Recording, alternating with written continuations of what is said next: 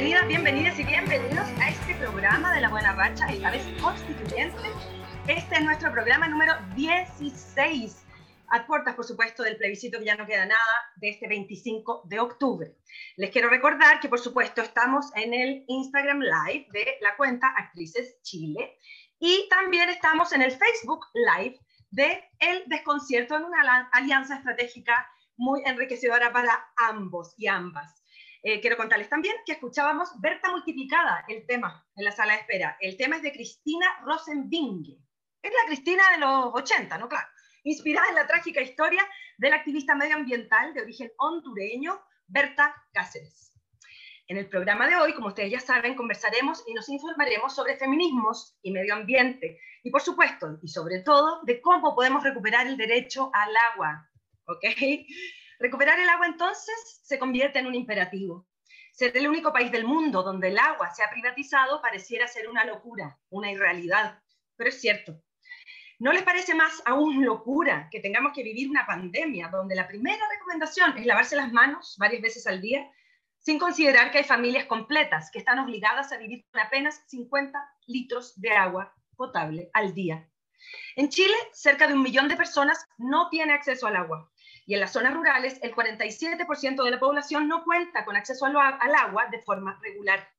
En la Constitución del 80 dice así, comillas, los derechos de los particulares sobre las aguas reconocidos o constituidos en conformidad a la ley otorgarán a sus titulares la propiedad sobre ellas. Cierra comillas. El Código de Aguas, por su parte, redactado en 1981, también en dictadura, por supuesto, establece que la propiedad del agua queda separada del dominio de la tierra, que estos derechos son otorgados a privados y que estos pueden ser transados por el mercado. O sea, el agua es un bien privado. Así se puede generar un mercado del agua y todos los ríos, lagos y acuíferos pueden ser vendidos al mejor postor. Esto ha significado que sea el mercado quien defina el uso social relevante del agua. Esto ha dado pie a un extractivismo desenfrenado y a una sobreexplotación del recurso, por supuesto. Conflictos de intereses, ya los conocemos de varios políticos. Inaccesibilidad al agua potable, enriquecimiento de grandes grupos económicos, graves daños al ecosistema y la naturaleza, sequía y contaminación. Por otra parte, ¿cuántas zonas de sacrificio hay en Chile? Hemos hablado de Mejillones, Tocopilla, Huasco, Quintero y Puchuncaví. Hemos sido testigos, con espanto, por supuesto, de la sequía provocada en Petorca y del enorme peligro en los que se encuentran localidades como Isla Riesco, Alto Maipo, Punta de Choros y, por supuesto, toda la Araucanía. Pero da la impresión que nada cambia, que la ambición de los más poderosos y de los inversionistas extranjeros es más fuerte y mayor que el riesgo que sufren niñas, niños, adolescentes, adultos y adultos mayores a diario con los tóxicos que absorben a través del suelo las plantas, el aire, el agua y la tierra. El neoliberalismo es imparable. En el mundo se cometieron 164 crímenes contra quienes defienden el medio ambiente y 83 de ellos ocurrieron en Latinoamérica. Colombia es el país de mayor riesgo en la región, con 24 asesinatos, y lo sigue en Brasil con 20, Guatemala con 16 y México con 14. ¿Cuántas más muertes de ecoactivistas tendremos que soportar? Macarena Valdés, Alejandro Castro y la misma Berta Cáceres. Son algunas, solamente algunas de las víctimas de la ambición desatada y peligrosa de las empresas y del mercado. Estamos a puertas de un proceso constituyente donde la ecología y la protección al medio ambiente han sido pancartas de una lucha en común, donde se exige que los recursos naturales sean reconocidos como sujetos de derecho. Para poder vivir en un país sustentable necesitamos una constitución que lo garantice. Y la única y más y más directa manera de lograrlo es viviendo en un país justo. Un país justo es naturalmente un país sustentable. ¿Cuál es el rol entonces del feminismo en estas materias? El ecofeminismo es un concepto que se le atribuye a la francesa Françoise de Bonne, quien en 1974 hizo la unión entre la preocupación por el medio ambiente y la igualdad entre mujeres y hombres. El gran objetivo del ecofeminismo es cambiar la forma en que el mundo trata a las mujeres y, por supuesto, al medio ambiente En lugar de las jerarquías de poder y la verticalidad tan propias del patriarcado, se quiere instalar la igualdad de condiciones, respeto mutuo y colaboración. Histórica y arquetípicamente hemos sido las mujeres, las principales guardianas de la naturaleza y somos las primeras y más afectadas por el cambio climático. ¿Cuál es la relación entre extractivismo y patriarcado? ¿Por qué este gobierno no firmó el Tratado de Escazú? ¿Por qué es tan importante que sí lo haya hecho? Queremos discutir en la constituyente que se regule el uso del agua para que sea garantizado como un derecho humano, establecer usos prioritarios y que no sea un bien de mercado. El agua es esencial para la vida y debe establecerse como un derecho humano y de la naturaleza, por supuesto. De esto y mucho más conversaremos hoy en el programa número 16 de La Buena Racha Constituyente, esta vez. Así que sean todas, todos y todes nuevamente bienvenidos a este hermoso programa. Por supuesto, como siempre, para empezar, nos acompañará eh, una querida racha de panelista para abordar este tema. El día de hoy me toca compartir pantalla con mi queridísima Marcela Serra. ¿Cómo estás, Marcelita? Hola, Mariana, ¿cómo están? Hola, a todos los que nos están acompañando de las redes sociales de, de Facebook e Instagram. Eh, estamos acá, po, en Chile nomás, po. Eh, como se puede. Sí, resistiendo y, luchando igual, o sea, como que cada uno aportando desde, desde el cotidiano para que, para que todo se resuelva de la mejor manera dentro de lo que se puede con este gobierno. Así es, así es, que me imagino que me traen unas noticias bien Mira, alentadoras esta semana, ¿no? Sí, vamos a partir eh, con el machito de la semana porque ah. desde ahí se desprende mucho de las noticias que te traigo hoy día. Perfecto. Ya, el machito de la semana es eh, el apoyo del gobierno a, la represión, voy a decir, a, la violencia, a, arrojar a un niño de 16 años, a un adolescente. Le prestaron todo el apoyo a los carabineros. O sea, no, no puede ser y esta semana, que quedó un poquito la embarrada, el viernes, ¿no es cierto? Ay, los semáforos, ay, no sé qué. Entonces, como hablamos de derechos humanos, no hablamos de derechos humanos, eh, nos hacemos cargo de lo que estamos viviendo como sociedad en este país, de lo que se viene hacia en dos semanas más, o, se lavan las manos con el agua que nos tienen privatizada. Eh, creo que todo se todo se sigue enredando y se sigue envolviendo y se, y se sigue manifestando la realidad en el fondo, que son las desigualdades sociales y cómo este gobierno sigue apoyando la, violación a los derechos humanos.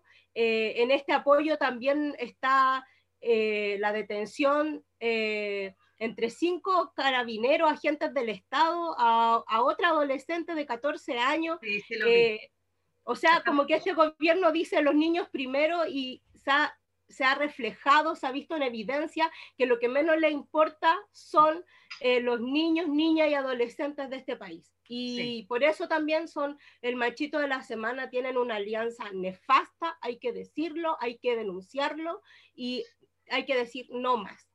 Y desde ahí se desprende... Sí. Marcia, quiero darte unos datos que agarré ahora, dos minutos antes del programa, porque yo también quiero opinar un poquito al respecto me parece que evidentemente eh, que el gobierno le haya dado el apoyo, yo les digo Paco, no me da para decirles de otra manera, a los Paco es súper desesperanzador, porque además quitan las becas Chile, le quitan plata al arte y a la ciencia y les compran juguetitos nuevos. Y el apoyo es irrestricto, al parecer, y es de un fanatismo bien feroz. O sea, no olvidemos los 30 mil millones de dólares que han desfalcado los Pacos, no olvidemos la cantidad de violaciones a los derechos humanos, más de 8.500 formalizaciones contra ellos. Y quiero leerte unos datos muy cortitos, porque finalmente, Marce, yo pienso, claro, cuando se habla de la violencia, los semáforos, de los cabros, la Plaza de Dignidad, ok, pero la violencia llama a la violencia. Esa gente está reaccionando a una violencia sostenida por el Estado de Chile hace más de 30 años y sobre todo en este gobierno. Son atropellos constantes a los derechos humanos y a la calidad de vida de las personas y a su dignidad. Entonces, cuando ellos, por ejemplo, han disparado 1.800.000 proyectiles a la población civil solo entre octubre y diciembre, Marce. De octubre a marzo se investigó que dispararon 193.000 veces sus carabinas lanza lacrimógenas y detonaron 45.000 granadas lacrimógenas. ¿Qué esperan que haga la gente? ¿Qué esperan? ¿Que se queden sentados? Por eso vuelvo a insistir, la violencia llama a la violencia y si no hay justicia, no va a haber paz. y este gobierno sigue avalando las violaciones a los derechos humanos, pese a cuatro o cinco informes internacionales al respecto, y yo me siento súper desamparada, Marcel. Yo me imagino que es una sensación como de, de, todo el pueblo, que no sabemos qué más hacer. Porque cuando les conviene escuchan a, a las organizaciones externas, pero cuando lo, lo refieren cuando pasa en Venezuela, cuando es en Venezuela, o, Bolivia, o no sé, ¿cachai? Como eh, eh, Colombia, no sé, ¿cachai? Como que cuando es para afuera siempre lo visibilizan, pero cuando las organizaciones nos están apuntando a nosotras, o sea, a nosotros como país, a este gobierno específicamente, eh, de que no se hace cargo, no se, y no se quiere hacer cargo, definitivamente. y creo que no lo va a hacer. Y lo vamos a ver más adelante también a través del programa y del tema que tenemos, que no se quiere hacer cargo de cosas fundamentales que tienen que ver con los derechos humanos. Sí. Eh, bueno, y desde ahí eh, desprendemos el caso de Anthony Javier Araya Alvear, el joven de 16 años que fue lanzado al río Mapocho de 7.4 metros eh, por un agente del Estado. Entonces aquí también se avala el machito de la semana en el sentido de que están avalando todas las violaciones a los derechos humanos y eso no puede ser y hay que denunciarlo y hay que visibilizarlo por sobre todas las cosas. Eh, su familia pidió que por favor eh, no se difundieran más las imágenes. Él no se acuerda específicamente de, la, de la situación en sí y también con eh, visualizar las imágenes, también se hace una revictimización y, eso tampoco lo queremos, tampoco la familia lo quiere, ¿verdad? También apuntar en el mismo caso las acusaciones, amenazas que tuvo que vivir la fiscal Chon, así se pronuncia. Chon, sí, Jimena Chon. Ahí hay varios machitos de la semana también, el, el Paco que andaba en moto rondando la casa, francamente. O sea, ahí, o sea, es que todo tiene que ver con los agentes de Estado y que estos agentes del Estado, porque cuando pasa un accidente, cuando, no un accidente, cuando pasó el lanzamiento de este carabinero, Sebastián Zamora, que lanzó al río eh, a, mm, a, Anthony, ¿cierto? Lo particularizan, ¿cierto? Él es el responsable, pero él no fue solo a dignidad a reprimir, él fue mandado por, superiores. Y esos superiores también se tienen que hacer cargo. Y esos superiores son Rosas y es eh, Víctor Pérez. Sí, bueno, por supuesto. Eh, sí, pues sí, él es el presidente y siempre dicen que todas las decisiones pasan por él. Eso es lo que todos tienen como, como un, un mantra, ¿cierto? Como el presidente sabe todo, él, él da las instrucciones, él está, se supone que él está de acuerdo con todo, él sale casi todos los días, tiene un matinal a las 12 de la, de la tarde, ¿cierto? Después de la franja, eh, hablando casi todos los días, dando un pseudo discurso de que eh, la violencia, de que el apoyo a los carabineros, de siempre desde la represión. Entonces, por eso también, y bueno, como que pedimos sobre todas las cosas que basta de la criminalización a la protesta y libertad ahora a los presos de la revuelta. Esa es nuestra petición de hoy sobre esa noticia. Perfecto. Ya, eh, ¿Otra noticia más o quieres hacer algún punto con respecto a lo que... No, porque yo creo que ya lo abordamos, amiga. Yo creo que pasemos directo a nuestro tema, está todo dicho. Eh, la impunidad genera mucha rabia. Es, es, eh, o sea, es que, insisto, la violencia del gobierno sostenida y, y las violaciones sistemáticas a los derechos humanos, las cifras que te acabo de dar son espantosas y eso no va a dejar de generar violencia. Tiene que haber justicia y solo un caso formalizado, Marce, de 8 No, no puede, es que no puede ser. Si, es, eh, eh, eh, es, una burla, es una burla, es no quererse hacerse cargo, es efectivamente decir que todas las demandas que tiene la, la sociedad civil, nosotros y todo lo que estamos pidiendo eh, tiene una razón y efectivamente es válido y hay que hacerlo y hay que ir con todo a votar a prueba y ahí dejar en, el voto claro lo que queremos y que queremos un nuevo Chile, construido por todas, todos y todas. Muy bien. Ya, vamos a este tema que tampoco es muy alentador. No, pues, porque no tenemos ministra de las cosas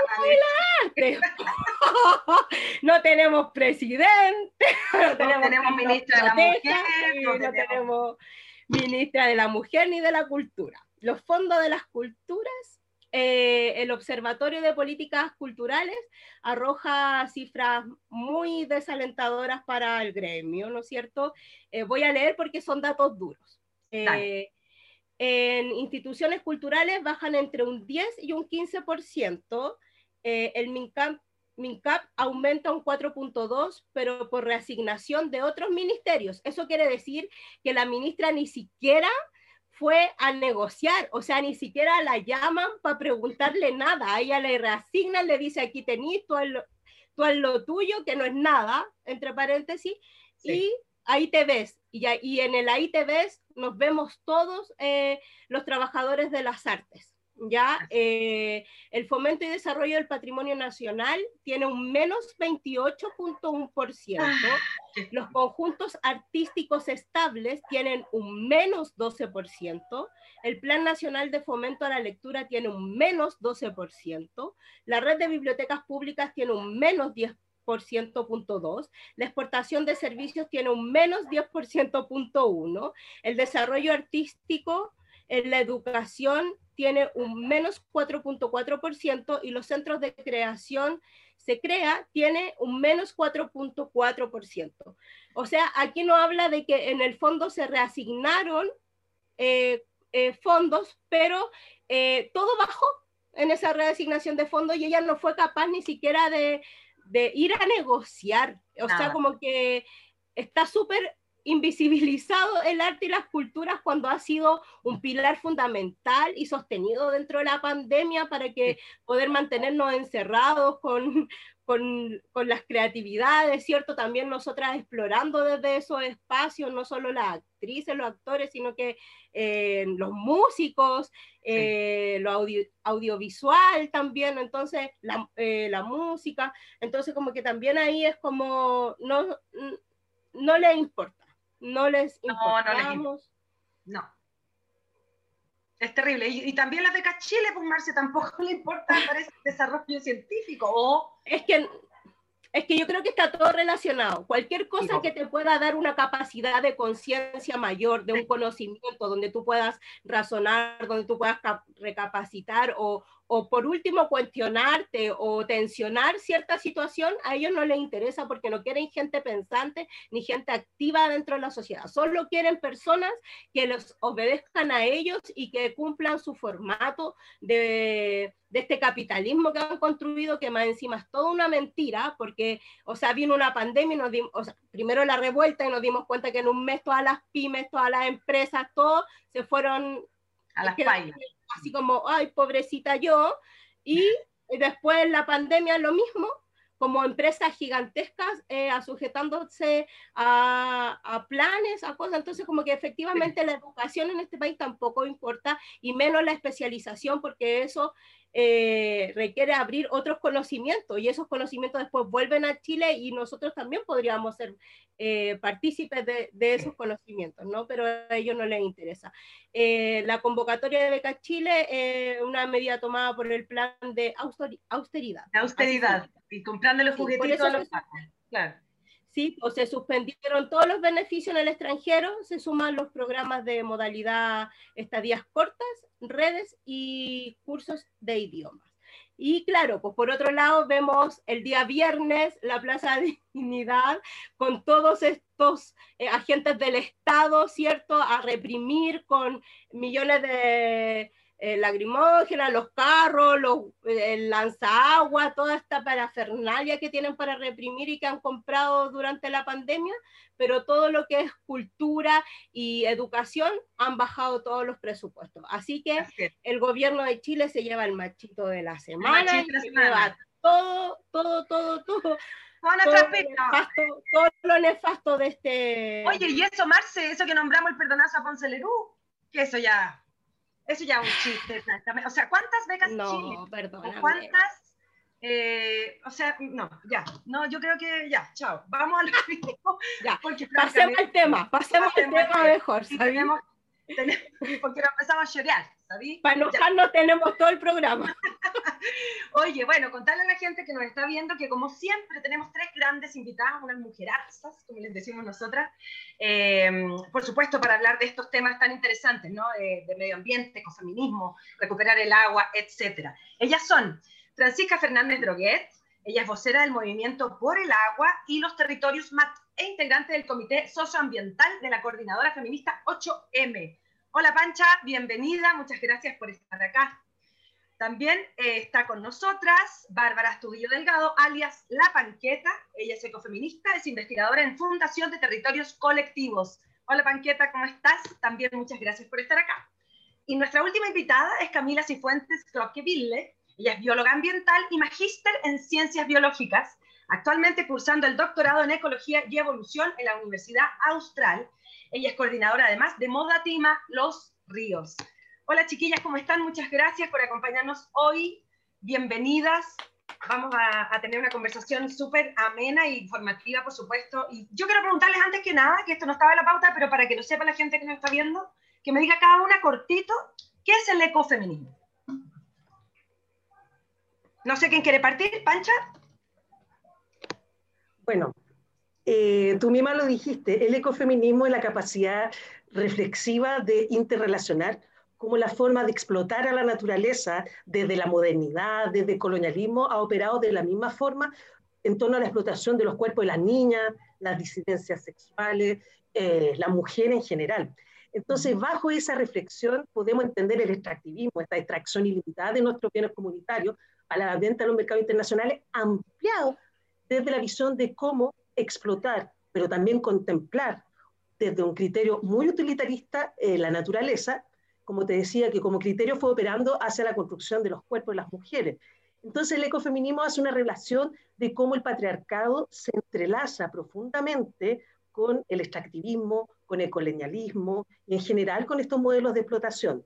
Yo, sin embargo, si bien me identifico como ecofeminista, en Yala, en América Latina, también tenemos otras trayectorias.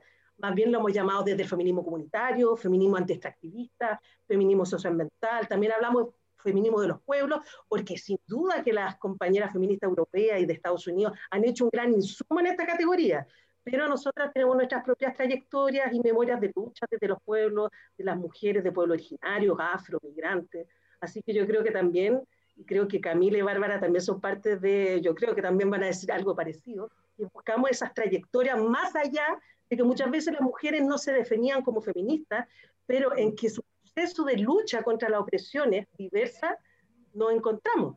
Así que eso lo haría rápidamente, como definir. Ya, perfecto, sí, vamos a ahondar más, por supuesto, a lo largo del programa. Bárbara, ¿qué es para ti el ecofeminismo?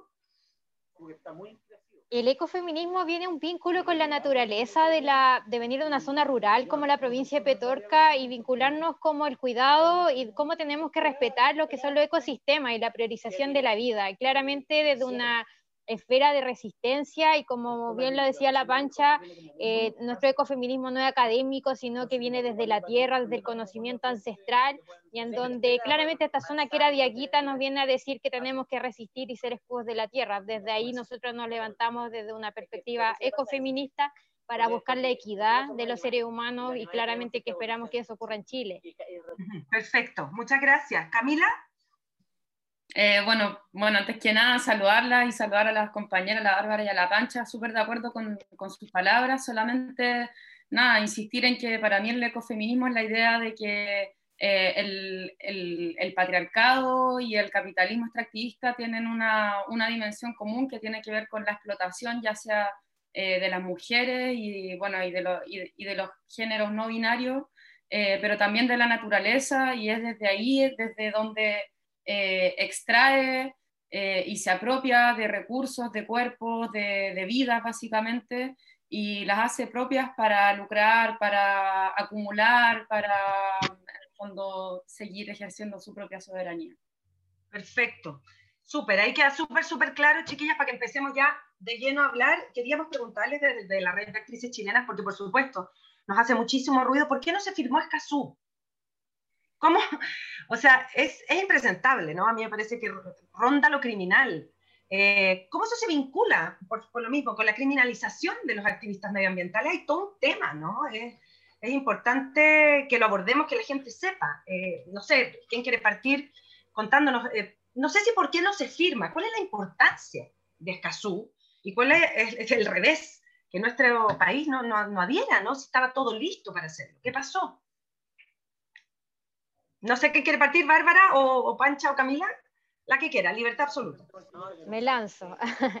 Yo creo que no se firmó Escazú porque acá las decisiones las toman los grandes empresarios que manipulan el, el, poder de este país y que obviamente no les conviene que la comunidad tenga participación, exista democracia porque estaríamos eh, peleando por la defensa de nuestros ríos, estaríamos buscando eh, que exista justicia medioambiental, porque no es posible que en la provincia de Petorca la gente deba vivir con 50 litros y no es posible que Quintero y Puchuncaví tengan que vivir eh, sin oxígeno, porque mientras ellos cuentan sus billetes, hay zonas que hay personas que se sacrifican para el gran empresariado.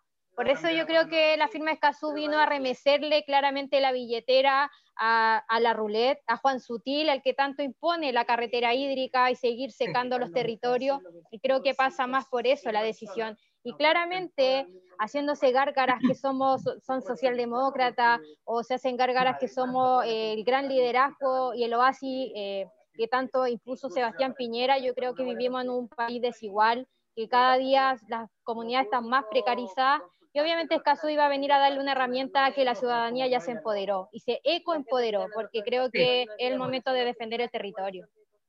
Perfecto. ¿Pancha? Yo voy a ser un poco más dura, porque creo que también, si bien soy absolutamente crítica y creo que tiene que estar fuera Piñera, fuera Rosa y todo lo que sabemos, aprovecho de decirlo, no olvidar que también parte del problema, que además de la constitución, fueron las políticas nefastas, tanto de la nueva mayoría como la concertación. El gran primer proyecto extractivista o dictatorial es Ralco en el Alto Biobío. Y no lo podemos olvidar, la privatización de la sanitaria en el gobierno de Frey. Entonces, a mí me pasa que el acuerdo de Escazú tiene elementos como básicos, como tratado. Primero, el derecho a la información, que tienen las comunidades respecto a algún tipo de proyecto que esté afectando a nivel socioambiental. Segundo, además de la información, garantizar mecanismos de participación de las comunidades, que sabemos que acá participación ni una, son casi simbólicas, no son efectivas, para la toma de decisiones. Y finalmente, una plataforma que permite generar un sistema de protección de las y los defensores de los territorios. Entonces, si tú hablas de eso, obviamente que sería contradictorio frente a un gobierno, pero yo soy más profunda que eso, frente a un Estado que se ha basado su modelo energético, productivo y de consumo bajo la matriz del extractivismo, la gran minería, el agronegocio, las forestales y con energía renovable y limpia, pero también bajo la lógica de, de los privilegios y la ganancia. Siempre hay un ejemplo, en Chiloé se levantó un gran parque eólico para energía limpia, pero sobre turberas, que son equivalentes a humedales, degradando el territorio. ¿Y para qué las carreteras hídricas cuando Piñera dice que el agua del mar se pierde? O sea, mis hijos, tú le preguntas si saben completo el ciclo hidrológico. El, el agua no se va a perder. Entonces, ¿qué quiero decir con esto?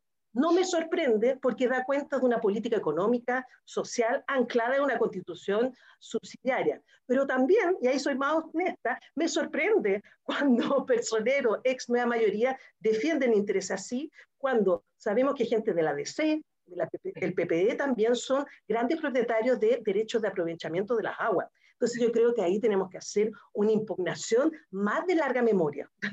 yo soy como muy enfática en eso. Y si realmente queremos que la escuadra de Escazú, que ni siquiera, ojo, porque es un proceso mucho más amplio, una parte de su firma, ratificación y después un plan de ejecución, o sea que se borró, pero creo que cualquier tipo de medida implica realmente una transformación y una voluntad concreta de cómo pensar los territorios, la gestión y el cuidado de las vidas en general. Entonces quería aprovechar de decir esto porque me parece que es importante nunca perder de vista. Bueno, la Bárbara es de un territorio que muchos de los dueños del monocultivo de la palta son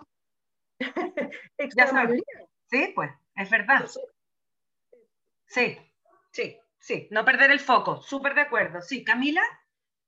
Sí, yo, bueno, estando de acuerdo con las compañeras, también solamente agregar que en realidad el, el, acuerdo de Escazú era una garantía mínima, o sea, en realidad el avance concreto que iba a generar, si bien era un avance, eh, era, una, era una apuesta mínima y de hecho por eso tampoco sorprende tanto que el mismo gobierno, bueno, el gobierno anterior en realidad, estaba trabajando súper profundamente en el acuerdo. Y estamos hablando de un gobierno que también tiene una política, tuvo una política súper extractivista, eh, que también criminalizó el movimiento social, que también criminalizó y persiguió a los defensores ambientales.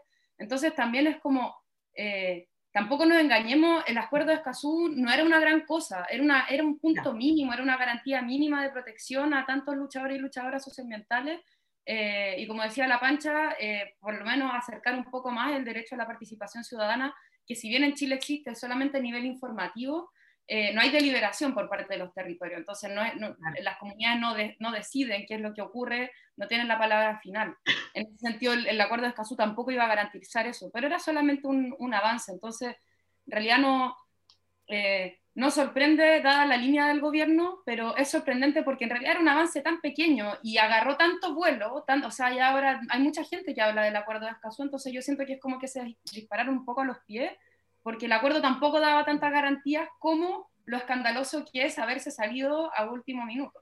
Claro. Oye, y chiquilla, ¿en qué medida, esto para terminar la pregunta, eh, protegía a los activistas o las activistas medioambientales, el, Tratado de Escazú, para contarle un poco a la gente, tenía cierta protección, eh, como al firmarse el acuerdo había una medida de protección, ¿o no? ¿O estoy equivocada? me voy a lanzar. A ver, lo que pasa es que hay que lanzarse. Son como actos de buena voluntad, es como un poco también el convenio 169. No es un de obligatoriedad. Los acuerdos internacionales tienen esa complejidad. Supone un plan de buenas acciones de un, un, gobierno que suscribe y que es, bajo esa suposición, ese gobierno diseña políticas públicas, diseña políticas sociales bajo el criterio de esa suscripción. Pero ya, vimos el convenio 169, piensen ustedes, preso un lonco que se negó la visita a su rehue durante muchos meses, meses de huelga de hambre donde los presos políticos mapuche tenían un criterio tan básico que es la aplicación del convenio 169. Entonces el acuerdo Escazú tenía esta misma modalidad. Yo les recomiendo COICA, que la coordinadora indígena de eh, organizaciones de la selva amazónica, COICA, hizo un análisis del acuerdo Escazú, donde justamente indica esto permite, sale la figura en uno de los artículos, la defensa, protección de defensoras y defensores de los territorios, pero siempre también digo esto, Guatemala fue el primer país en suscribir, uno de los primeros países en suscribir el convenio 169 de la OIT en el marco de un genocidio. O sea, por eso muchas veces estos tratados, y yo creo que la Camila y la Bárbara también lo han reflejado súper bien, son sentidos mínimos. Me pasa con esto, quiero vincularlo también con otro tema, la paridad. La paridad para mí no era una gran demanda feminista, era sentido común. Era sentido común, algo mínimo, un punto de partida. Tiene que ver con porcentaje. De ahí queremos construir un feminismo, porque la paridad no nos aseguraba la construcción de feminismo, sin duda, no lo asegura. Pero era, para mí, ni siquiera un debate, es sentido común, porque una cosa de proporcionalidad. Entonces pasa como lo mismo que decía la Cami. Acuérdate que es un sentido común básico de, buenas relaciones y que visibiliza claramente cuál es el horizonte donde se construye lo político en el país que habitamos. Ya, estamos claras, ¿cierto, Marce? Sí, estamos. Oye, pero eh, igual, según lo que yo entiendo, igual nos podemos, o sea, nos podemos sumar después. No es como que si no firmaba el acuerdo ahora, no quedábamos fuera forever. Después, forever sí, Después igual nos, podemos, nos podríamos sumar. Lo que pasa es que no participamos desde el principio, como de, desde la base. Eso. o sea, igual Chile, lo, lo, lo, extraño de todo el asunto es que Chile participó desde el verdadero inicio del acuerdo. Sí. Ayudó a redactar, había toda una comisión, o sea, fueron, fueron delegados también hacia allá. Eh... De hecho, hay delegadas, hay una delegada, creo, chilena, igual que está ahí Claro, entonces en ese sentido, eh, claro, se puede firmar después, es poco probable que ocurra, bueno, quizás en otro gobierno, pero, pero claro, o sea, es una, es una voltereta súper super absurda, igual. Eh, yo, yo, creo que es más escandaloso que nada, en realidad, siendo que tiene, tiene pocas garantías importantes, mínimas, básicas, como dice la mancha, pero en realidad fue más el escándalo de no haberlo firmado que si lo hubiera firmado hubiera pasado más que la probablemente. Claro, Qué vergüenza, qué vergüenza. Tenemos una idea, pero después no, no saben que no queremos participar de la idea. Mejor que no. Como eso. Claro. Oiga, chiquilla, eh, vamos a, eh, en la constitución de Bolivia, ¿cierto? Los recursos naturales eh, fueron concebidos como sujetos de derecho. Incluso estaban ahí representados. entendiendo que somos un territorio diverso también y, no somos Bolivia, eh, y que nos construimos de distintas formas desde el territorio, eh, ¿ustedes cómo creen que puede ser la experiencia en un modelo a observar y replicar en nuestro proceso constituyente? ¿Ahí quién quiere empezar? Designa, Marce. Ah, sí, Bárbara. Como lo mencionas, creo que la constitución ecuatoriana tiene unos eh, documentos bastante interesantes, pero también la colombiana como el manejo de las aguas. Eh, pero también tenemos que entender que podemos ocupar ejemplos latinoamericanos, pero creo que también tenemos que mirar a nuestro alrededor cómo podemos crear políticas distintas, porque tenemos claramente, como lo mencionas, territorio. Te dejamos de escuchar. Ahí. ¿Volvió? Te pegaste, Bárbara. Te pegaste, Bárbara. Pero... ¿Alguna quiere, eh, esperando a la Bárbara, alguna quiere responder ahí? Bueno, voy a ir a apoyar a la Bárbara, son esas cosas que siempre pasa. O sea, no, no hay problema cuando una no está y habla y empiezan los problemas. Quizás la tecnología. Yo creo que, a ver, sin duda, y la Bárbara tiene razón, la experiencia ecuatoriana, boliviana, colombiana, venezolana, son experiencias súper importantes. Ojo, yo creo que parte también de nuestra construcción de lo neoliberal que somos es que no nos miramos como Yala, no nos miramos como América Latina. Entonces ahí hay un ejercicio de conocer otros pueblos que han llevado procesos maravillosos. Yo siempre cuento, tuve la suerte en el 98, yo estudié antropología en Ecuador mis primeros años, participé en la Asamblea Constituyente de ese momento, que finalmente no logró muchos cambios y 10 años después crean un movimiento Asamblea Constituyente que finalmente redacta una nueva constitución. Y me pasa con el caso de Bolivia algo similar, pude estar en el proceso de referéndum porque vivía en el norte y viajaba a seguir y trabajaba también en La Paz. O sea, son experiencias y además lo digo, y va a sonar un poco fuerte lo que digo, que lo más importante es el proceso y no tanto la constitución en misma. Lo más interesante es el debate, es la reflexión, es la movilización. Son las tensiones, tanto institucionales como no. O sea, hay que pensar el proceso constituyente de un proceso de mucho más largo aliento y que la constitución, la redacción en sí misma es parte del engranaje, pero todo el resto es lo más potente, como debatir entre mujeres, feministas, disidencias, cómo pensar una gestión integrada de cuenca. Entonces, claro, hay una lucha esencial que toda reivindicación socioambiental en nuestra realidad territorial y nuestra realidad del país parta por fin al Estado subsidiario que ha amparado el modelo privatizador y mercantilizador. O sea, ese sería el criterio mínimo para cualquier cosa respecto a la Constitución porque podríamos decir y reforzar, por ejemplo, ustedes mismos lo dijeron, un país libre de contaminación, medio ambiente, pero no sirve de nada mientras esté anclado como columna vertebral el Estado subsidiario. Entonces, para mí es el criterio mínimo. Y por otro lado, hemos sido bien enfáticas desde nuestro movimiento del agua, la plurinacionalidad, pensarnos como la articulación de distintas comunidades políticas, y no solo los pueblos originarios, afro, migrantes, sectores campesinos, rurales, sectores populares, urbanos. También somos comunidades políticas distintas.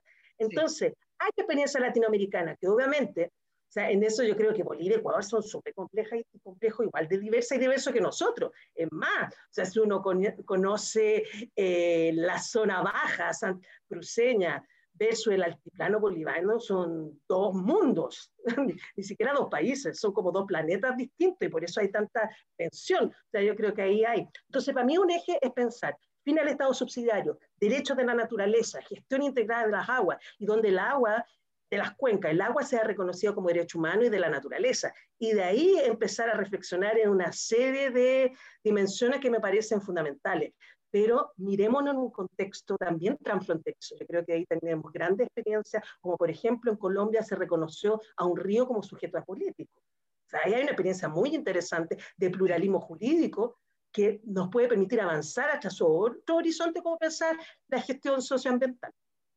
Que es cierto lo, lo, que dice la Pancha Marce, bueno, Cami, que, que esa, esa manía, bueno, estamos, nos metieron la constitución y el neoliberalismo, el capitalismo a fierro, pero siempre miramos a Europa y Estados Unidos, somos los jaguares de Latinoamérica. O sea, tenemos constituciones, lo que dice la pancha, al lado de nosotros y experiencias de constituyentes al lado, en Latinoamérica, ¿no? Y, siempre tendemos a mirar a otro lado, hay que, hay que mirar un poco más cerca y ser, eh, creo que la respuesta está aquí, tenemos mucha más conexión con Latinoamérica que con, con Europa o Estados Unidos, ¿verdad, Camila? ¿Tú? Ah, perdona, Marce.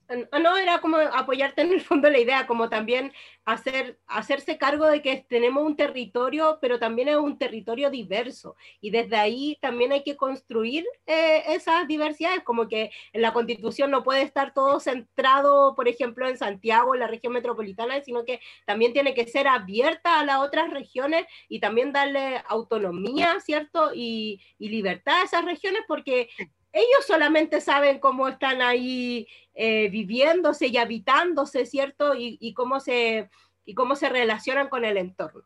Sí. Y cada región, por supuesto, ¿no? Camila tiene sus propios productos naturales, sus recursos, es tan diverso el norte, el centro y el sur de Chile. Y bueno, yo de hecho te estoy hablando desde Valdivia, estoy viviendo en la ciudad de Valdivia. ¡Qué eh, rico! Sí, con lluvia, con, con todo. Muy sur. Eh, y bueno, y en realidad, efectivamente, independientemente de donde uno vaya en este país, siempre va a un conflicto por el agua o alguna crisis socioambiental. Eh, de hecho, acá mismo en, en, la región de los ríos se está peleando eh, por una central hidroeléctrica de Colbún que se quiere poner en el río San Pedro. El río San Pedro es el río más importante de la región, es el que después se convierte en el río Calle Calle. y en realidad es un, es un megaproyecto, ya viene desde la, desde el año 2008, si no me equivoco, que se está tratando de instalar. Eh, las, las, comunidades, las distintas comunidades del, que, están a lo largo del río, eh, se han manifestado hace ya más de 10 años en contra de, este proyecto y siguen insistiendo y siguen insistiendo. Incluso, yo esto me vengo a enterar ahora acá que me vine a vivir, pero ya hay una experiencia antes de eh, un tremendo accidente que ocurrió que se, que, se denomina el, el riñiguazo, eh, que fue que el, como se desbordó básicamente el río Riñihue y generó una ola masiva que destruyó pueblos y mató eh, centenas de personas y sin ningún miedo están tratando de, de, hacer algo parecido. Entonces, eh, en realidad, sí, es muy, es muy tremendo, tiene poca visibilidad, incluso a nivel regional esto, pero es un megaproyecto y está puesto dentro del, del plan de reactivación económica de Piñera, que quiere lanzar este año en el fondo. Eh, y, es un, y es un megaproyecto que además tiene mucha incidencia sobre los ecosistemas y sobre la posibilidad de que, sobre todo, sectores rurales puedan seguir teniendo agua potable. Qué eh, importante.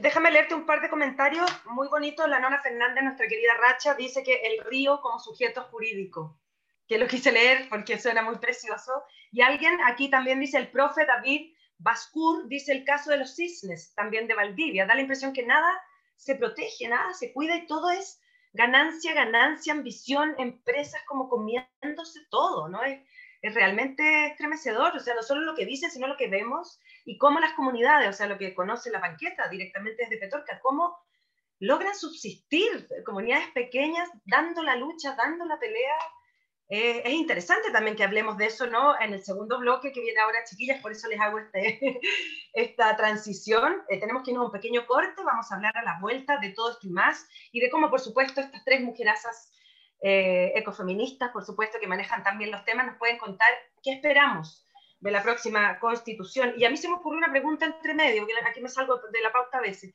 ¿Será necesario un ministerio del agua? ¿Cómo vamos a transitar entre la privatización del agua y esperemos el agua como un derecho. No se vayan, volvemos en cinco minutitos.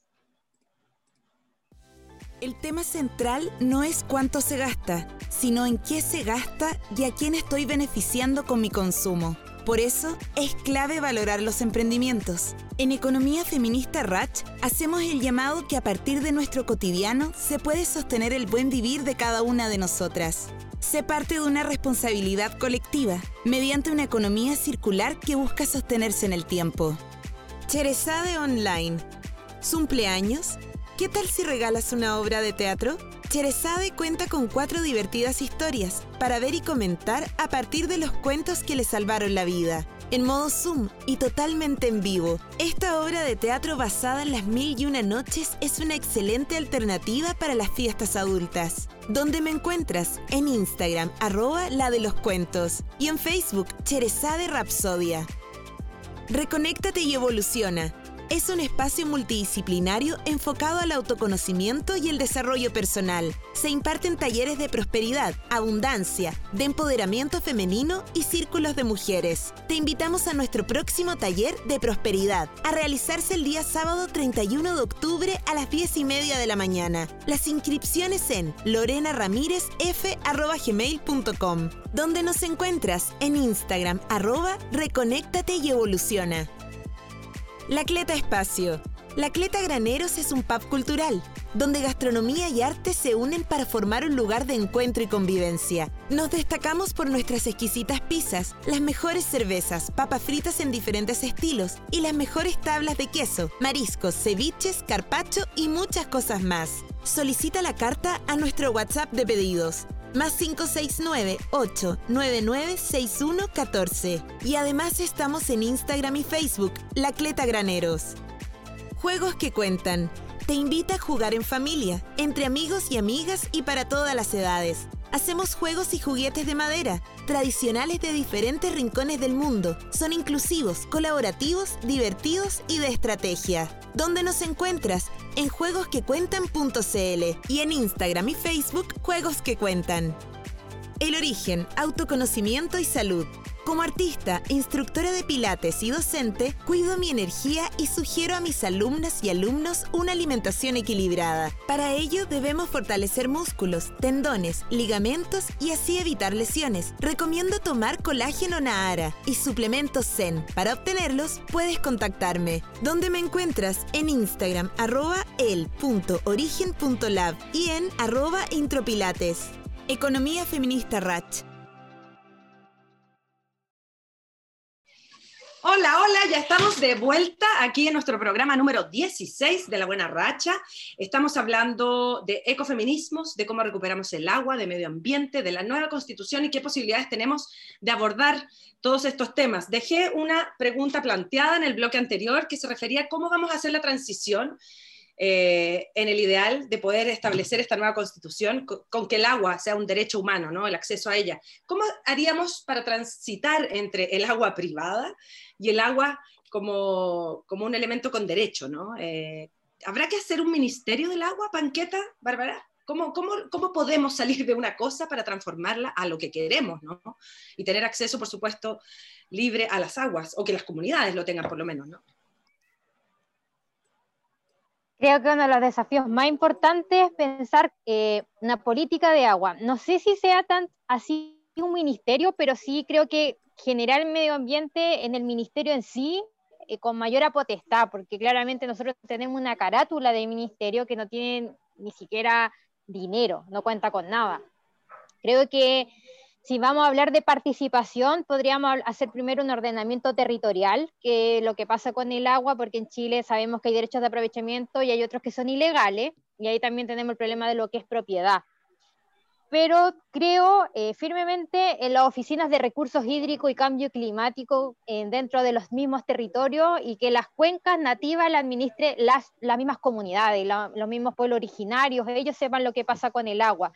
Y desde ahí generar como, eh, no sé si llamarle departamento, sino cambiar como esa lógica tan estructurada, pero no sé si sea un ministerio la solución con el problema del agua en Chile, porque creo que tantos ministerios eh, seguimos metiéndonos en cápsulas porque el agua en sí en Chile está metida en muchos ministerios y es como seguir metiéndola en otros, es como demasiado desorden.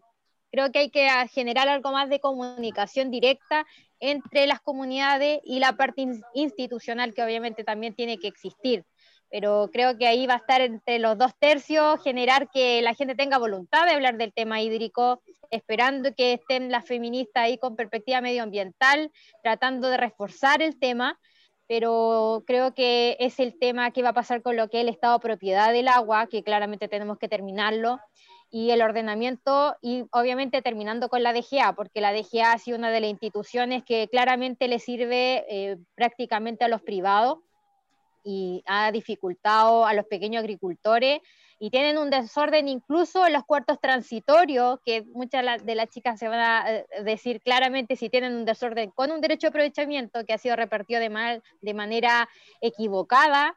Para nosotros en la parte más inocente, pero sabemos que ha sido negociado eh, imposible que puedan manejarse un ministerio, así que yo creo que hay que generar un medio ambiente, pero con participación ciudadana para generar políticas públicas con el agua.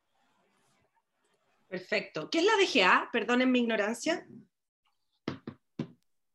La Dirección General de Aguas. Ellos eh, son los que ven los puntos de captación cuando se generan los pozos, los derechos de aprovechamiento, las inscripciones, pero tienen un rol bastante raro porque fiscalizan a los pequeños agricultores que tienen pozos Noria de un, litro a dos litros por segundo, pero no vienen a, fiscalizar a Pérez Lloma, a Yuneman, a Coloma, jamás han, hecho a los latifundistas que tenemos al menos nosotros en la provincia de Petorca.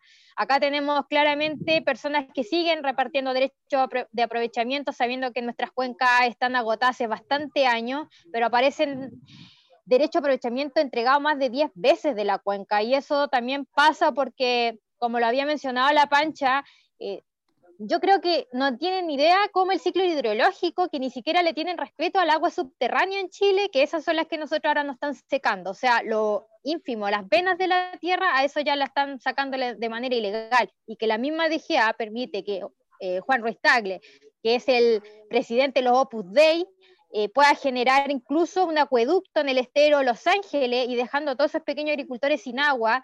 Y además el mismo familiar de Coloma en la cuenca del río Ligua instalando y la DGA brilla por su ausencia y eso por eso debemos terminar con la DGA, no sirve.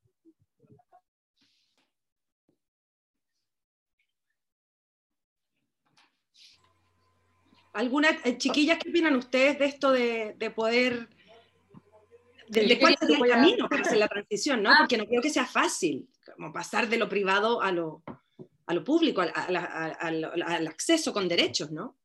Sí. Parece que la Cami quería hablar, si quiere hablar después. Bueno, eh, no, solamente agregar que yo creo que lo que nos abre la oportunidad de esta nueva constitución, que es algo súper importante y no se habla tanto, es que abre la posibilidad, por un lado, de que tengamos por fin una carta, una carta magna que considere el cambio climático. Y eso es algo, es algo fundamental. Estamos, estamos en condiciones ambientales eh, radicalmente diferentes de las que estábamos hace 40 años y no hay manera en que la, la jurisdicción vigente eh, incorpore todo lo que, lo que implica el cambio climático. Eso por un lado.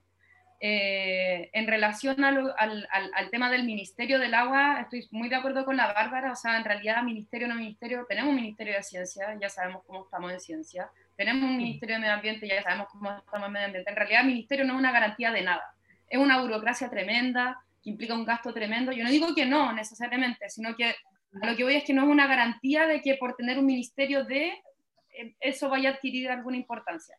Lo que sí, y aquí segundo a la Bárbara, que es muy importante, es que hay una sobredispersión en la, en la gestión y administración del agua en Chile. Entonces, claro, está este, este organismo que es la Dirección General de Agua, pero además hay un montón de otros eh, organismos del Estado, incluyendo el Ministerio de Agricultura, el Ministerio de Medio Ambiente, bueno, y así, eh, que también eh, ejercen roles de administración y gestión del agua. Entonces, al final, esta sobredispersión es súper útil para el gran empresariado porque es como que nadie sabe lo que hay. No hay un, no hay un catastro único, centralizado, eh, que diga, que, donde se sepa con, con, con exactitud dónde están los puntos de captación precisos, cuál es el caudal concreto y real y actualizado que tienen, cuánto es lo que están extrayendo las distintas empresas, cuánto queda para la población rural. Em, entonces, esta, esta sobredispersión, que parece ser algo así como, como que pasó y no nos dimos cuenta, en realidad es súper funcional a esta eh, falta de garantías constitucionales del derecho humano al agua. Eh, yo en ese sentido, sea ministerio, sea entidad, lo, que yo creo que es importante es que sea un organismo que centralice eh, todo lo que se refiere a la gestión y administración del agua que cuente con un presupuesto propio y que por supuesto incorpore el escenario de, cambio climático que estamos, que estamos pasando y que más encima en la zona centro-norte, que bueno, cada vez se acerca más al sur, eh, está empeorando cada año. Sí, yo quería profundizar por lo menos con cuatro ideas, también apoyando bastante lo que dice la Bárbara y la Camila. Primero, derogar el código de agua. O sea, con el código de agua que tenemos no hay posibilidad posible de que el agua sea un derecho humano y menos de los derechos de la naturaleza. Es derogarlo. Han habido procesos interesantes de debate en torno a la reforma, está bien, pero el código sostiene la mercantilización. Entonces, si queremos desprivatizar, derogar. Segundo, fin a, diversos instrumentos privatizadores. Por ejemplo, si bien no está en uso, el DL701 amparó el modelo forestal con Porcelerú, emblemático, que sostiene justamente el arrase del bosque nativo y a su vez que uno de los focos de tensión con el pueblo mapuche, bajo un modelo que incentivaba al Estado el desarrollo monocultivo. También finalizar con una serie de dispositivos del SAG vinculado con semillas transgénicas, con algunos acuerdos con Monsanto Valle, la gente no sabe, tenemos el segundo granero más grande de América Latina en paine de semillas transgénicas, que tiene que ver con experimentación. Por otra parte, una reestructuración profunda de los organismos fiscalizadores. No puede ser que la DGA, y ahí lo repetimos, la Dirección General de las Aguas, tiene alrededor de 70 funcionarios para fiscalizar por todo el país. Me acuerdo hace unos años atrás, me tocó ir a Caimanes en el conflicto con el relave Luxi, que además han ganado como comunidad en los tribunales de La Serena y siguen amparando la gran minería y devastando los filos, el fondo marino, y Luxi que además presenta en todos los males. ¿Qué manera de ser más transversal esa familia? Ahí lo podemos ver y ahí se secaron absolutamente el estero alrededor de, de Caimanes. Y yo preguntaba y la dejé, había unos carteles, hacía años que no iba a fiscalizar. Entonces, claro, como decía, no sé si la Bárbara o la Cani, van a fiscalizar a pequeños eh, agricultores. Yo además soy antropóloga jurídica y hago peritajes. Y me ha tocado por lo menos hacer tres peritajes por acusación de la DGA de robo de agua a comunidad aymara, del uso de sus aguas ancestrales o sea, estamos hablando de eso. Llamar más insólito. En las tres causas que hice el peritaje, dos, eh, mientras estaban siendo penalizados, habían regulado los derechos de aprovechamiento de agua. Además, eran dueños. ¿Saben cómo lo tomaron preso al primero? Fue regular las aguas, uno de sus pozos. Dijeron, ah, entonces estaba sacando agua ilegalmente de su comunidad. Entonces, lo penalizamos sea, estamos hablando de ese nivel de lo demencial. Por suerte mm. ganamos las causas, entendiendo también una figura, las aguas ancestrales, porque no solo privatizó el código de agua, sino que también dividió la propiedad del agua y de la tierra. Entonces hay comunidades indígenas, pueblos originarios, que tienen eh, derechos de propiedad de tierra y no de las aguas, que es una cosa sólida. Y por otra parte, además de justamente repensar el ordenamiento territorial. Esto siempre lo hago casi como un ejercicio pedagógico. ¿Cuántos de ustedes, sin trabajar en ello, sino como ciudadana, por decirlo así, han participado de un plan de manejo territorial? Es que nadie, si tú no trabajas en eso, pero es que nadie, ni en el campo ni en la ciudad. Yo siempre que hago este ejercicio, o son sociólogas, sociólogos, trabajadores sociales que trabajan en esa Tenemos que reconstruir el criterio de lo territorial, pero además con una complejidad no por regionalización, porque recuerden que las regiones fue una construcción de la dictadura cívico-militar que divide Cuenca, que divide pueblos. Entonces, también es repensar la realidad territorial por Cuenca y sus cuencas. Por eso, por eso, por ejemplo, en el Movimiento por el Agua nosotros no hablamos de estatizar el agua, porque es un Estado colonial, porque es un Estado centralista y subsidiario. Hablamos de gestión comunitaria de las aguas, mm. en que las comunidades urbanas, barrios. Por ejemplo, Maipú, en Santiago, una de las pocas comunas que nunca tiene problemas con su agua potable, porque es una de las pocas gestiones municipales que quedan. Perfecto. Ahí me una fracción de segundo. Y eh, entonces eso es repensar el territorio desde la multiplicidad de elementos y finalizando con esta lógica de dicotomía campus versus ciudad. También podemos ruralizar lo urbano. También podemos repensar otra forma de entender los flujos entre uno y otro territorio. Entonces hay muchos elementos y ahí también estoy de acuerdo. Un ministerio de las aguas, mientras no cambiemos todos estos elementos que dimos, no sirve de nada. Y además mientras no se reconozcan otros cuerpos de agua, las turberas, los bofedales, los glaciares. Imagínate la minería de litio. Ponce otro que se ganó. Dicen, no, minería sustentable porque genera baterías para autoeléctrico. Pero la explotación es extractivismo puro, es extracción de agua de salmonera. Ah, pero es que los salarios no son agua. O sea, no entender nada de los ecosistemas. son cuerpos de agua, así como nosotras somos cuerpos de agua. Entonces tiene que ver con toda esa dimensión estructural y reflexiva de lo que hace que sea súper compleja la respuesta de la Cami, la Bárbara y la mía respecto a un ministerio de las aguas. Sí, pero queda súper claro y sí, absolutamente. Qué bueno saber todas estas cosas, chiquillos, para eso está este programa, para que no solo, la gente que nos está viendo aprenda, sino nosotras también, nuestra comunidad de actrices. Les quería preguntar, bueno, respecto a lo que decía la Pancha recién, del tema de los territorios, ¿no? O sea, comprendemos nuestros cuerpos y los territorios de la misma manera.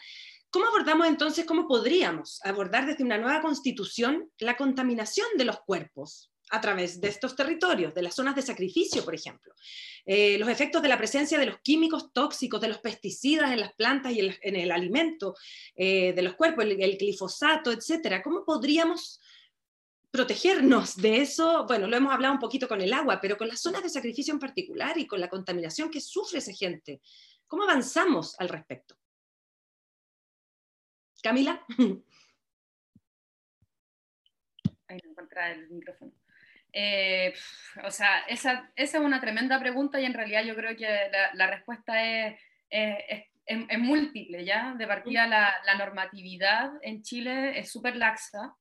Eh, por ejemplo, lo que estaba hablando del glifosato, que este, eh, es un pesticida de amplio espectro, ¿verdad? Quiere decir que es como que mata todo salvo una especie objetivo que es la cultivable. Y eh, bueno, en Europa está, está, está prohibido, eh, en algunos estados de Estados Unidos también está prohibido, y, y, en realidad en Chile también debería estar prohibido, ya hay suficiente eh, evidencia de que es, es, cancerígeno, genera malformación fetal, aborto espontáneo, etcétera, etcétera. En ese sentido, ¿cómo regular la contaminación? Yo creo que en realidad todo claro, por un lado tiene que ver con el, fortalecimiento de la normatividad, pero además de la, participación territorial, yo creo que en realidad algo que, tenemos que empujar mucho con esta nueva constitución, eh, que se abre, en realidad no, se garantiza que lo vayamos a lograr, pero se abre una oportunidad para que empujemos este proceso desde las calles, es... Eh, justamente que, las comunidades, los territorios empiecen a tomar deliberaciones por sí mismos y que no, no todas estas decisiones estén centralizadas, ya sea en Santiago, pero además en un núcleo específico de Santiago. ¿ya?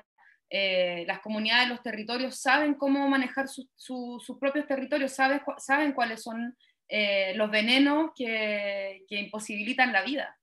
Eh, en ese sentido, por ejemplo, en, la, que en la bahía de Quintero Puchuncaví hayan, o sea, perdón, de Quintero Ventana hayan 15, 15 mega empresas contaminantes, o sea, ¿qué, qué tipo de planificación hay ahí?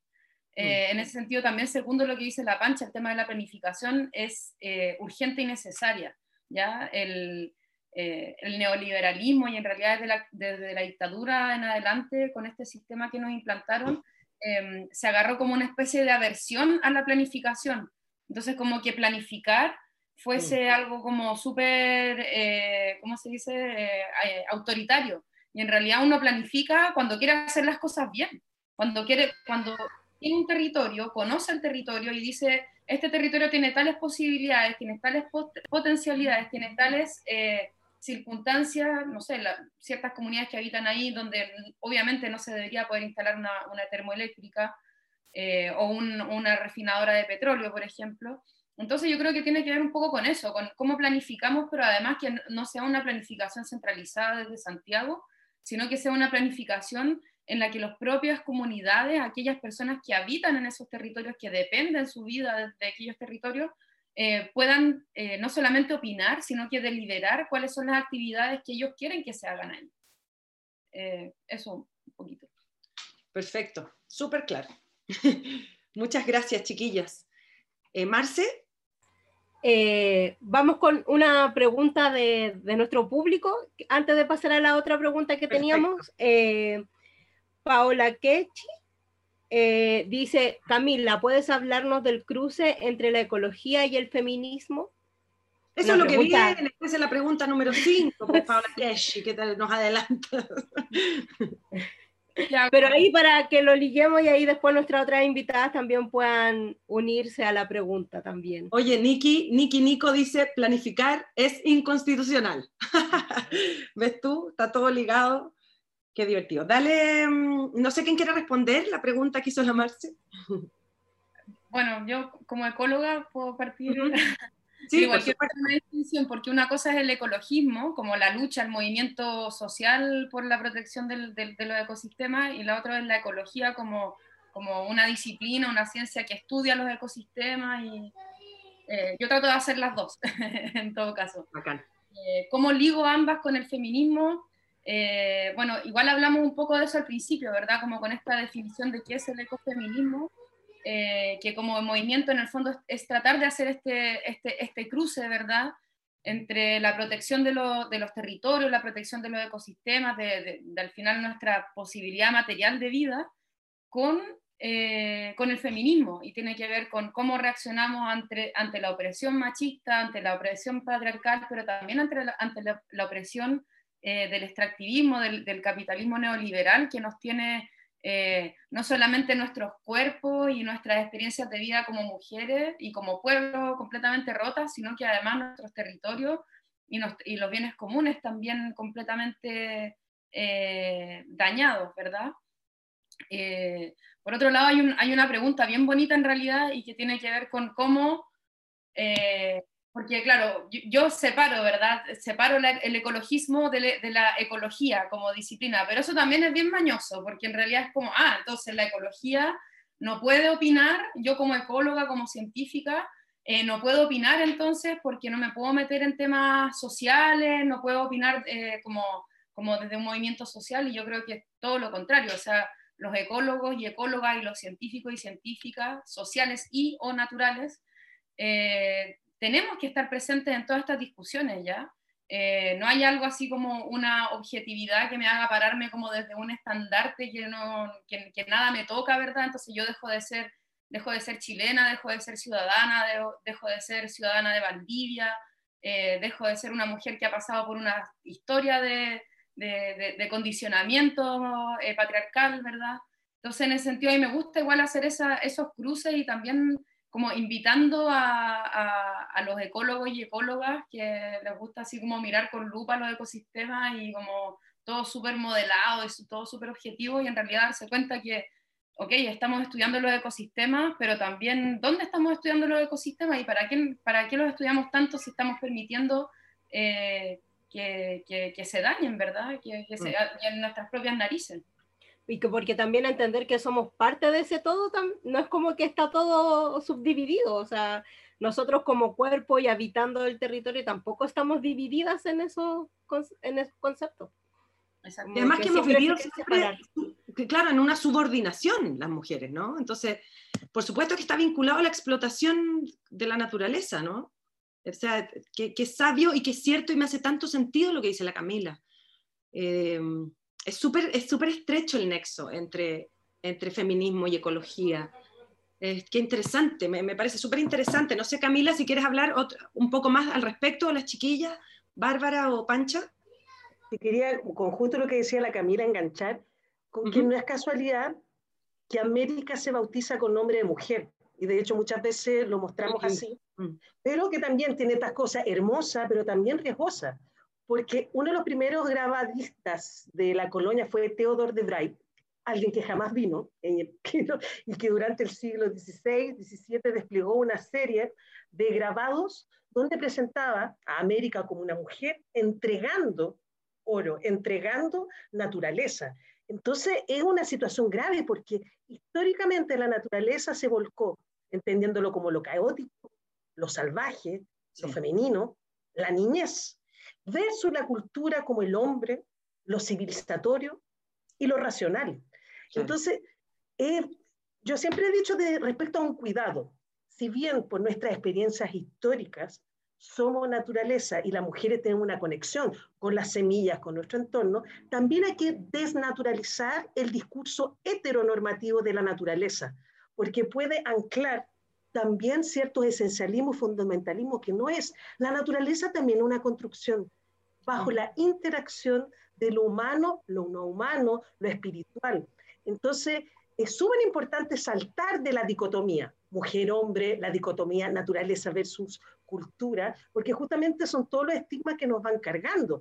eh, hay una investigadora trans colombiana que habla que la naturaleza es queer, que es súper interesante, es otra manera de entender lo natural, rompiendo, vuelve a existir con esto heteronormativo que se nos ha impuesto. Entonces, por una parte, es la lucha por los derechos de la naturaleza, reconocernos como naturaleza, pero también reconociendo la dimensión histórica e interrelacional con la naturaleza y que además también bajo esa interacción hay distintas formas de construcciones. Por ejemplo, no sé, en el mundo aymara, quechua, siembran, cosechan las aguas, cuando en el invierno altiplánico se llenan las aguas, en otras tienen una visión donde las aguas traen los ñen a través de los ríos en el pueblo mapuche y trae esa energía y volca la energía que puede sanar una o un machi. Entonces son todo un nivel de horizonte de entender esas naturalezas, esos ecosistemas que es súper importante.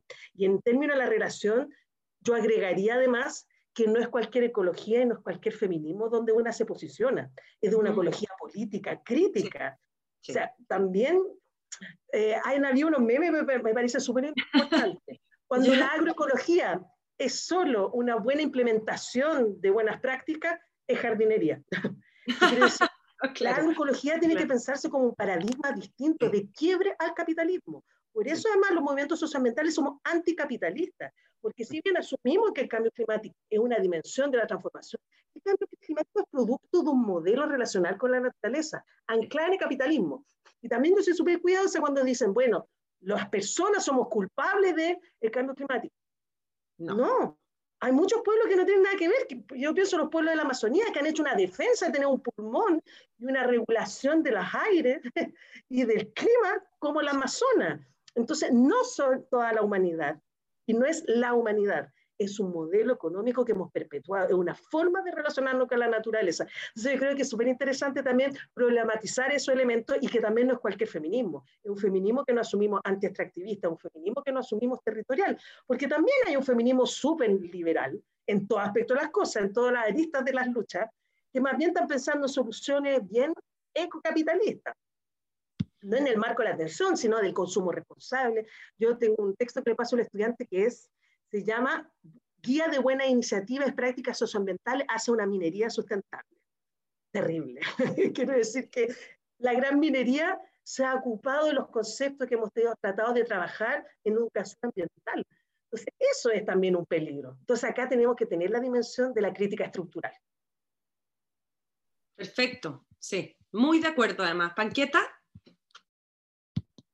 Yo aportaría la visión de la, de la chiquilla, es que también deberíamos también en el vocabulario eh, terminar a hablar de recursos y de bienes, porque seguimos hablando como que fuera eh, economía, lo que son los elementos vitales de la naturaleza y más el respeto de los seres. Creo que el respeto de la cosmovisión es una perspectiva que tenemos que también incorporarnos, porque ellos vienen hace más de 15.000 años defendiendo la tierra y los elementos vitales. Así que creo que también hay que hacer la transición resiliente también en los conocimientos y democratizar pero desde una esencia más del ser. Creo que eso es lo que podríamos estar aportándole a la nueva visión y perspectiva de la ecología con el feminismo y obviamente ir enlazando con, siempre con los vínculos.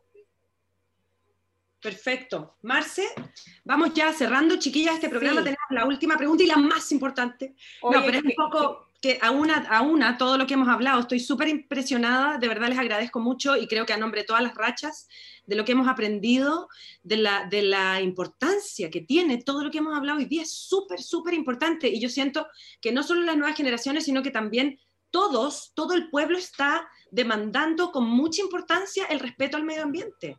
Y eso se ve y se ve en la calle y, esperemos verlo en la nueva constitución, ¿cierto, Marce? Sí, pues y a raíz de eso también le queremos preguntar a cada una, como para cerrar también, eh, ¿cómo el ecofeminismo puede ser parte de esta nueva constitución? ¿Cómo ustedes creen que, cuáles deberían ser los pilares fundamentales que se deberían abordar para que el ecofeminismo esté ahí en esta carta magna, en esta nueva carta magna que vamos a construir entre todas, todos y todes, esperemos, dentro de la diversidad, ¿cierto? Entonces, si cada una ahí nos puede dar su, su visión también ahí cerrando un poco el programa. Camila, Francisca, Bárbara.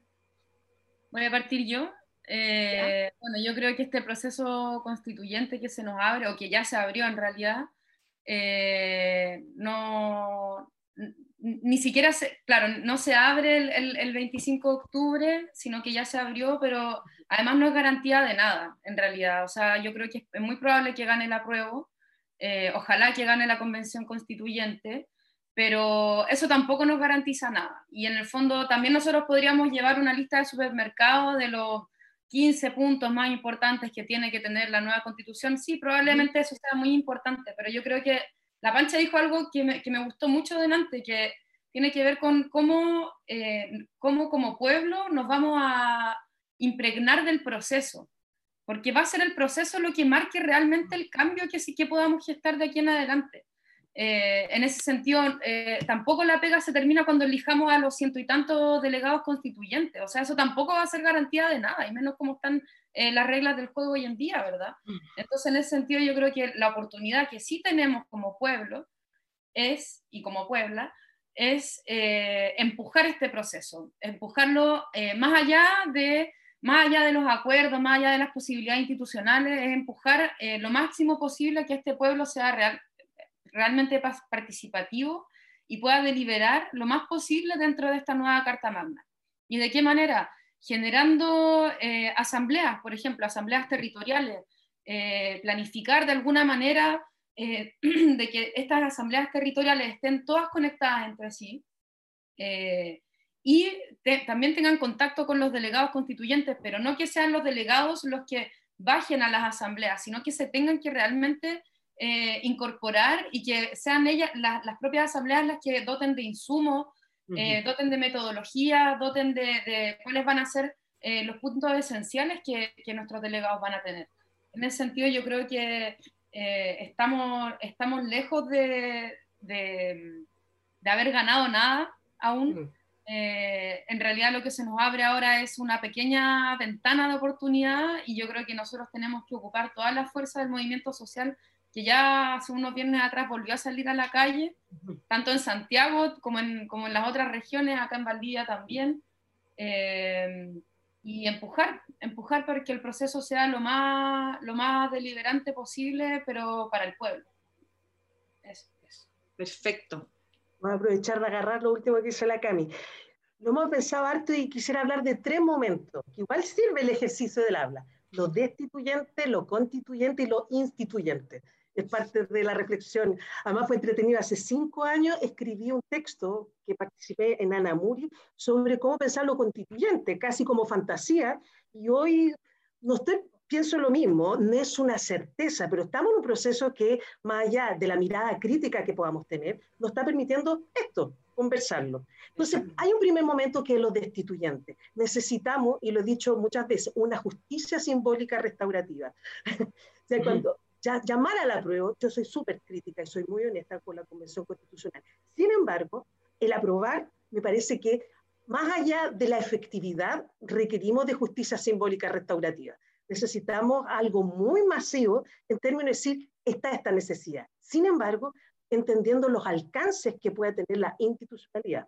Como podríamos decir, no lo podemos, podemos pedir peras al olmo. Tenemos que entender que la figura del Estado es una figura históricamente de opresión no es casualidad que no son solo los gobiernos, a mí me encantó cómo se fue eh, ampliando la barrera. No son 30, 30 eh, pesos, son 30 años, la postdictadura. No son 30, 30 años, son 47. Incorporamos la dictadura. Y los Lamian dijeron, no son 30 pesos, son más de 500 años. O sea, es la lectura de la construcción del Estado. Entonces también disputamos un espacio que históricamente es el espacio de la violencia legitimada y de nuestras opresiones. O sea, yo creo que también hay que tener claridad y que la atención la colocamos los pueblos, que nosotros deportamos, que nosotros hacemos el campo de la disputa, pero también la sabienda que es, por eso lo miramos al olmo, por decirlo así, pero tratemos de construir nuestra biodiversidad. Entonces tenemos que destituir, y no fue casualidad la demonumentalización como uno de los ejes, derrumbar estos relatos eh, patriarcales, nacionalistas, y colocando en nuestras memorias la casica Millanca en La Serena, Pedro Lemebel, un busto afuera de la Católica, era maravilloso verle. Entonces, ahí hay un juego destituyente, donde más allá, ¿se acuerdan que teníamos un debate? Si renuncia a Piñera, ¿quién viene después? Pero necesitamos decir renuncia a Pinera, como necesitamos decir ahora renuncia Rosa, y como decimos, necesitamos ahora decir disuelvan carabineros. O sea, son esa justicia que entendemos que es complejo O sea, después cómo pensamos la seguridad también. Pero lo destituyente es un ejercicio que no hemos parado y que habitamos aún. Lo constituyente, siempre digo, hay distintas temporalidades. Las temporalidades de la institucionalidad nos generaron una agenda, pero están las temporalidades de los pueblos, que tienen distintas dinámicas.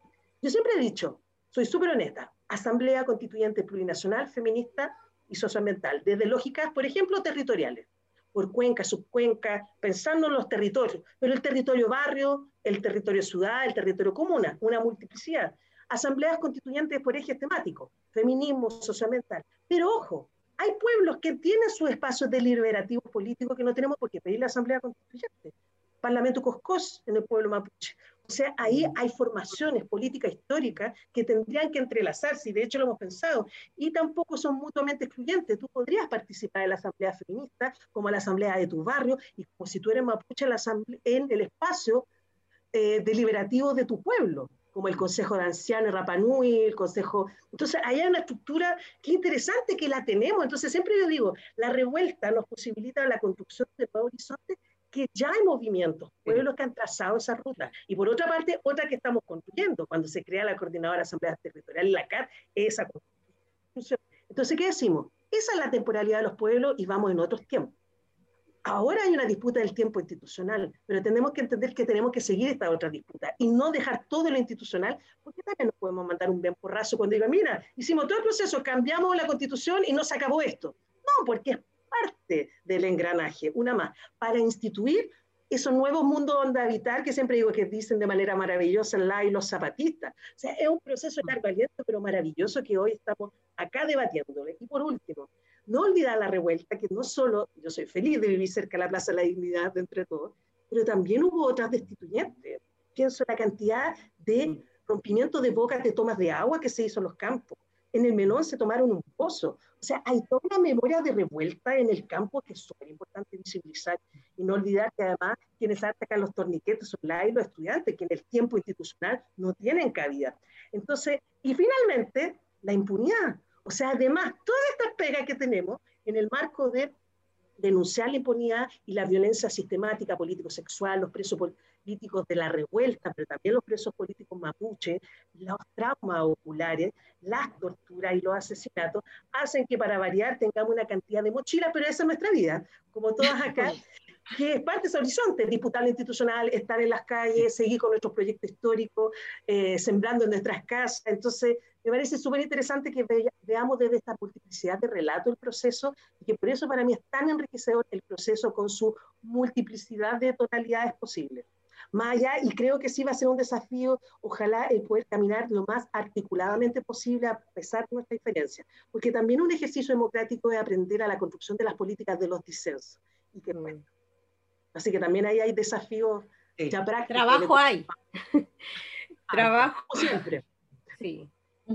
Trabajo hay. Bárbara, para terminar, tus palabras. Creo que es un desafío bastante importante el que estamos atravesando y lo hablo desde Cabildo, el único cabildo que existe en Chile y en la provincia de Petorca, la zona advertencia de no replicar un modelo extractivista creo que la perspectiva ecofeminista es bastante importante que sea parte de la constitución porque tenemos que terminar con lo antropocéntrico, de sentir que nosotros somos el centro del universo cuando somos parte de los ecosistemas. Y esto hay que tratar de también intergeneracional, cultural, porque el tema de la naturaleza va vinculado desde la vida, va vinculado a la economía, va vinculado a la educación, a la perspectiva de salud, de tener un, bien, un medio ambiente sano para que podamos vivir, porque esta es nuestra casa común.